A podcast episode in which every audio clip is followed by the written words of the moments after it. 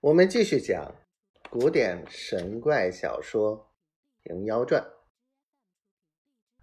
话说李二魂家告知李二，那悬赏的担子和尚就在隔壁房里。李二道：“你见他什么破绽来？”魂家道：“坚壁这个和尚来这里住有三个月了。”不曾见他出去抄话，也不曾见他与人看经，每日睡到吃饭前后才起来出去，未到黄昏后吃得醉醺醺的归来。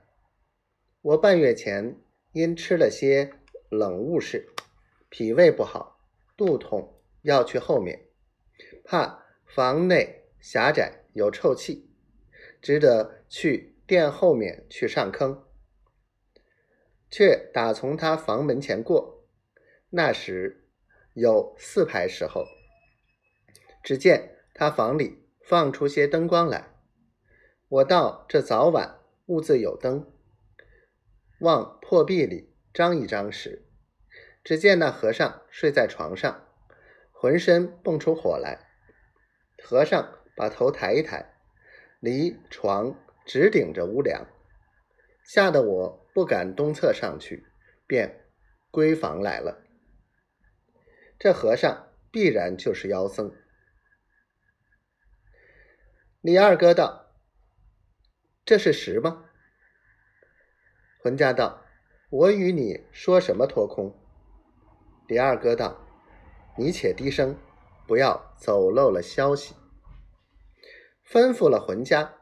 出门一地，直径到使臣房来，却又不敢入去，只在门前走来走去。做工的看见，喝声道：“李二，你有什么事？不住在此走来走去。”李二道：“告上下，男女有些机密事，特来见观察。”做工的应道。你在门首伺候，待我禀过，方可入去。世侄温殿直正在厅上做工的禀道：“告观察，卖果子的李二在门走来走去。我问他，他道有机密事要见观察。”温殿直道：“叫他进来。”做工的出来引李二到厅上，唱了诺。温殿直见了。不敢惊他，笑吟吟的问道：“李二哥有什么事来见我？”李二道：“告观察，男女近日因病了，不曾做得道理，早晚出来干些闲事。只见张挂榜文，男女也识得几个字，见写着出一千贯捉妖僧，归去和浑家说了。浑家道：隔壁歇的和尚是妖僧。”